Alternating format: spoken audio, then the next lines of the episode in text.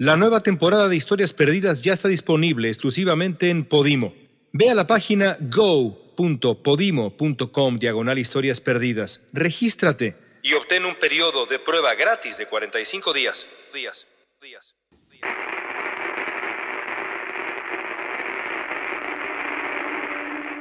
Detrás del mundo que conocemos, detrás del telón de lo cotidiano, detrás de lo aparente, lo visible y hasta lo creíble, escondidas entre líneas están las historias perdidas.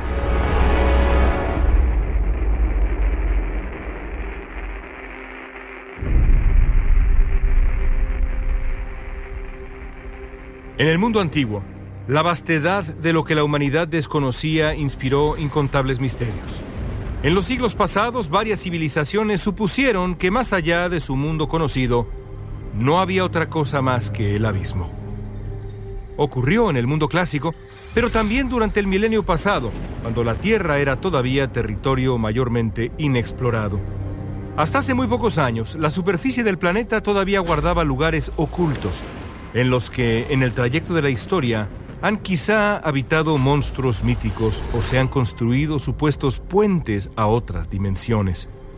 Lugares donde un ser humano puede tener la mala suerte de desaparecer, casi por arte de magia, de un momento a otro. La historia está llena de desapariciones misteriosas en sitios que, a decir de los más profundos temores de la humanidad, el mundo se convierte en un enorme punto ciego. Una de ellas es la leyenda del barco pirata más famoso del mundo, el mítico holandés errante. La historia del enorme barco data de finales del siglo XVII, cuando un navío mercante de bandera holandesa se extravió en algún punto del Cabo de Buena Esperanza en la punta del gran continente africano. Ahí, en una jornada de tormentas demenciales, el barco simplemente se esfumó. Su destino más probable fue el fondo del mar, frente a la costa sudafricana. Aún así, por siglos, miles de marineros juran que el desenlace de la historia del holandés errante fue completamente distinto. Puede ser que en medio del oleaje violento y la cortina arremolinada de lluvia, el barco dejó la dimensión conocida por el hombre para partir a otro sitio distinto a este mundo nuestro. El misterio crece cuando tomamos en cuenta que, al menos de acuerdo con algunas versiones míticas, el holandés errante no permaneció escondido para siempre. Hay anécdotas de testigos que hasta bien entrado el siglo XIX juran haber visto el barco ya con las velas desgarradas y los mástiles envejecidos vagando en alguno de los mares del planeta, presa de un ir y venir inacabable entre dos dimensiones o más. El holandés errante no es el único barco que ha protagonizado una escalofriante historia de desaparición súbita y para algunos inexplicable. Una de esas leyendas es la de otro navío mercante, el Mari Celeste, que fue encontrado navegando sin un solo hombre a bordo en 1872 cerca de las islas Azores. El Mari Celeste había partido de tierras americanas con una tripulación relativamente inexperta y un cargamento de barriles de alcohol en algún momento de su trayecto hacia el puerto italiano de Génova. Algo todavía inexplicable sucedió al joven capitán Benjamin Briggs y al pequeño grupo que lo acompañaba. Como ya hemos narrado en su propia historia perdida, la explicación más probable tiene que ver con el inestable cargamento y con un momento de terrible mala suerte con el único bote salvavidas del navío que quizá se desató del barco principal con la tripulación a bordo, dejándolos a la deriva, a merced del sol y las inclemencias brutales del mar abierto. Lo cierto, sin embargo, es que nadie jamás encontró los restos de Briggs y sus tripulantes. Con el tiempo, la leyenda no hizo más que crecer. Quizá, pensaban algunos supersticiosos, el bote salvavidas se había topado con un nuevo puente entre dimensiones una puerta inesperada a un lugar muy diferente a los mares del Atlántico. Quizá eso explica, pensaban, la desaparición insólita de Benjamin Briggs y su banda de desdichados que habían terminado, como en su tiempo le había ocurrido al holandés errante, en una dimensión desconocida. Aún así, ningún episodio de desaparición misteriosa se compara con la serie de enigmáticos sucesos ocurridos en una zona que ha sido desde hace siglos y siglos escenario de historias inexplicables. El Triángulo de las Bermudas, un área de poco más de un millón de kilómetros cuadrados que se extiende desde el sur de la Florida al norte de Puerto Rico y hasta la isla de Bermuda, ya en plena vastedad del Océano Atlántico. Desde el mismísimo Cristóbal Colón en el siglo XV, la región ha cautivado la imaginación e inspirado temor en generación tras generación de navegantes que aseguran haber sido testigos de fenómenos meteorológicos sin explicación, apariciones espectrales, sonidos insoportables y, por supuesto, desapariciones súbitas en el medio de la nada, como la que, de acuerdo con algunas leyendas, le ocurrió precisamente al desdichado holandés errante en la punta sur de África tantos siglos atrás. En parte, la zona del Triángulo de las Bermudas debe su fama destructora y misteriosa a las tormentas que desde tiempos inmemoriales convergen ahí. Tras el descubrimiento de América, una larga lista de navíos perdió rumbo cerca de Bermuda. Las diversas anécdotas de los trágicos desenlaces de los barcos se volvieron tan célebres que, de acuerdo con algunas versiones, una de ellas inspiró a William Shakespeare a escribir La Tempestad, la historia de un naufragio después de una brutal tormenta. Pero los sucesos inexplicables en el Triángulo de las Bermudas van mucho, mucho más allá de la imaginación del mayor dramaturgo de la historia. A lo largo de los siglos, el Triángulo se ha tragado decenas y decenas de navíos. Quizá el más famoso ocurrió en 1918, cuando el barco estadounidense Cyclops, en aquel tiempo uno de los más grandes de la Marina de Estados Unidos, desapareció sin dejar huella en su travesía desde Brasil, donde había recibido un enorme cargamento de manganeso. El Cyclops llevaba más de 300 hombres a bordo. Nadie, nunca, ha conseguido encontrar a uno solo de ellos. Ni sus restos, ni rastro alguno. Nada. La desaparición súbita del Cyclops sigue siendo para muchos el mayor misterio de la historia naval estadounidense. Para los expertos simplemente no hay una explicación que tenga sentido. Si el Cyclops enfrentaba un ataque hostil, el capitán así lo habría comunicado. Lo mismo con una tormenta que hiciera imposible su viaje de vuelta a puerto estadounidense. Pero no hay prueba de ninguna de las dos cosas. ¿Qué ocurrió entonces? Solo el Triángulo de las Bermudas sabe la respuesta. Una vez comenzada la era de la aviación, el Triángulo Misterioso del Atlántico demostró un voraz apetito por las aeronaves. Fue ahí, en el aire, donde el misterio de las desapariciones en el Atlántico adquiere un matiz muy diferente.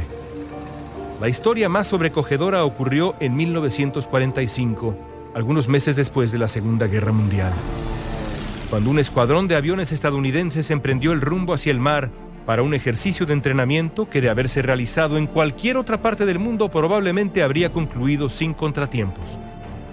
Para desgracia de los hombres al frente de aquel grupo de aviones militares, el Triángulo de las Bermudas tenía otras ideas.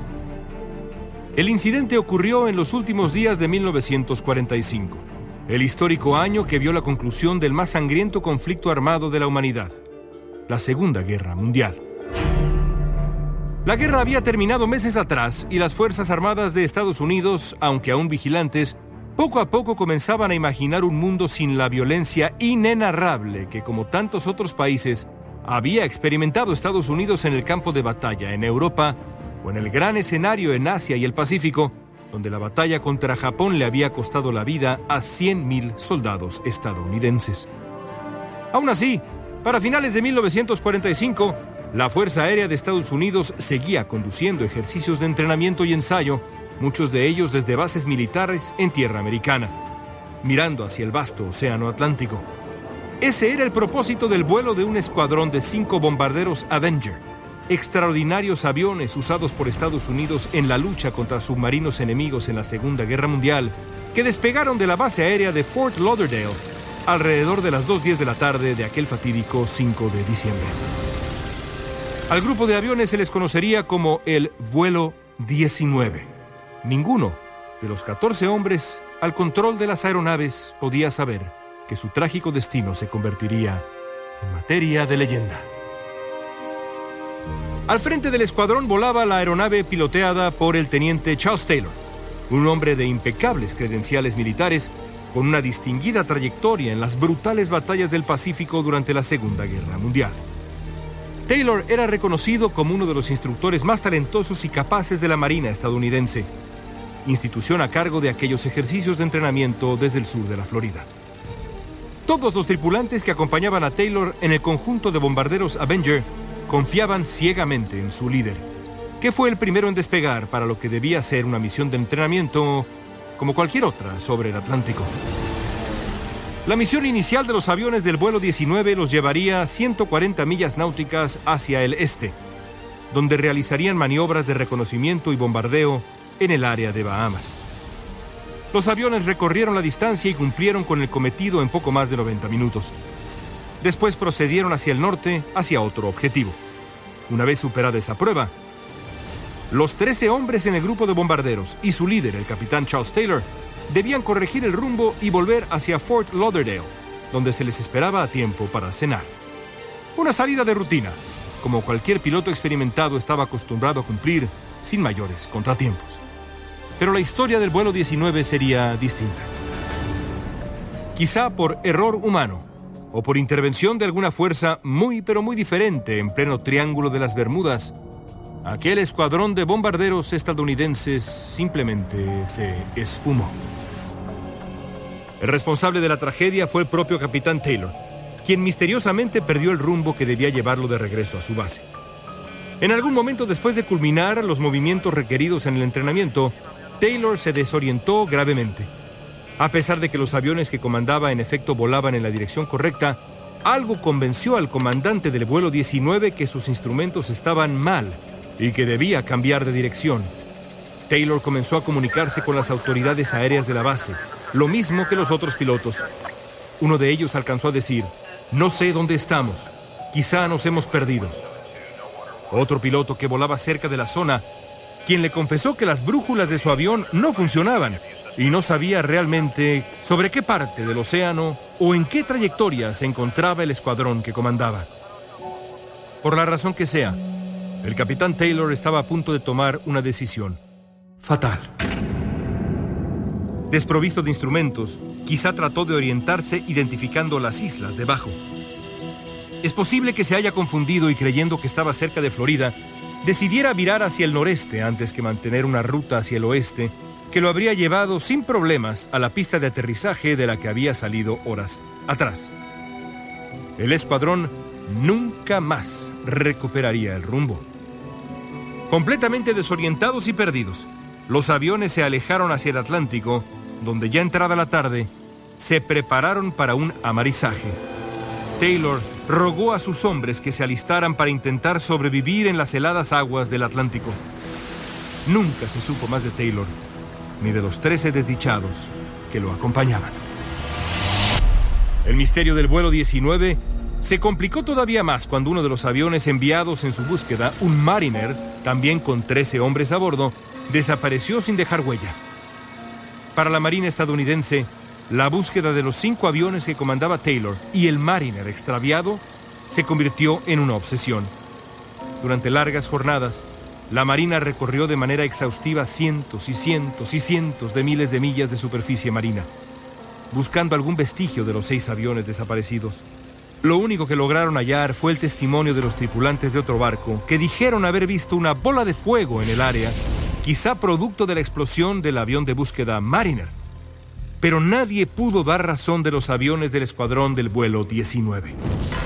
A pesar de tratarse de cinco aeronaves de más de 5 toneladas de peso cada una, los encargados del rescate o salvamento de restos no encontraron ni un pedazo de tela, nada en absoluto.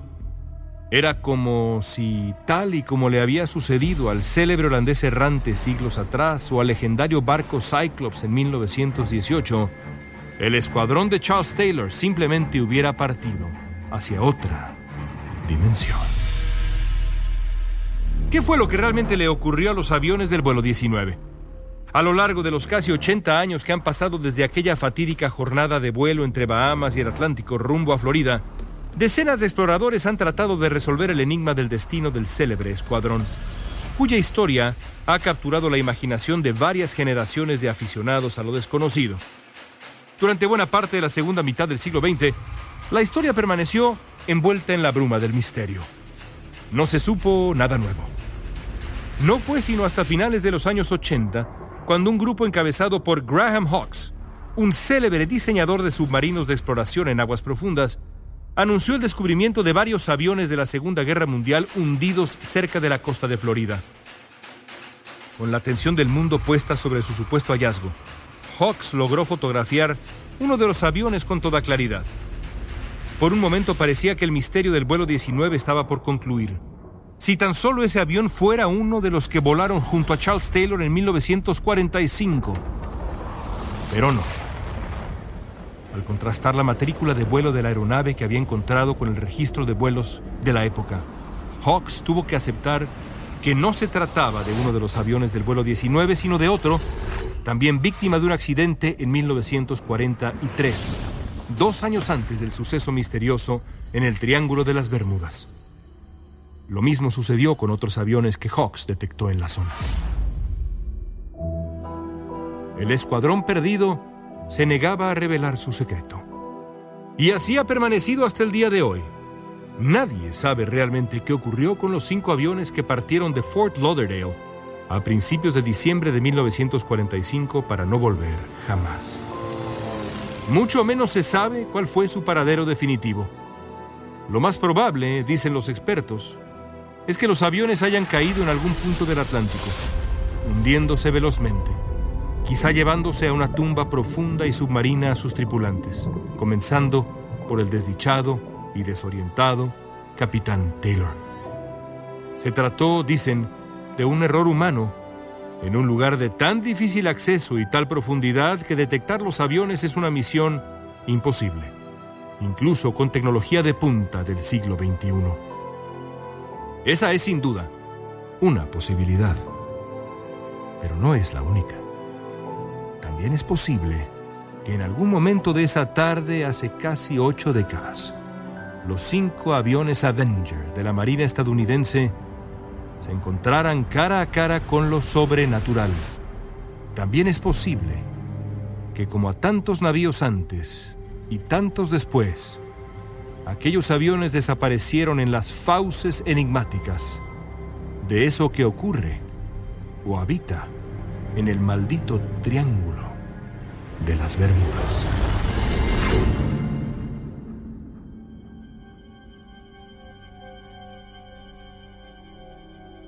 Esto fue Historias Perdidas, escrito y narrado por León Krause editado por Guillermo Espinosa y Jorge Farías, producido en Clio por Daniel Krause. La nueva temporada de Historias Perdidas ya está disponible exclusivamente en Podimo. Ve a la página go.podimo.com diagonal historias perdidas. Regístrate y obtén un periodo de prueba gratis de 45 días. Días, días, días.